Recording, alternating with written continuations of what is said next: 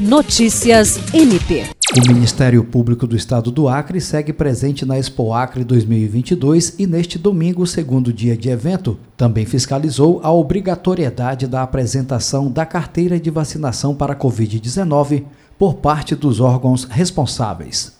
Estiveram presentes no estande do MP acompanhando o trabalho o Corregedor-Geral do MPAC, Procurador de Justiça Álvaro Luiz Pereira e o coordenador da atuação do MP na Expo Acre, procurador Getúlio Barbosa.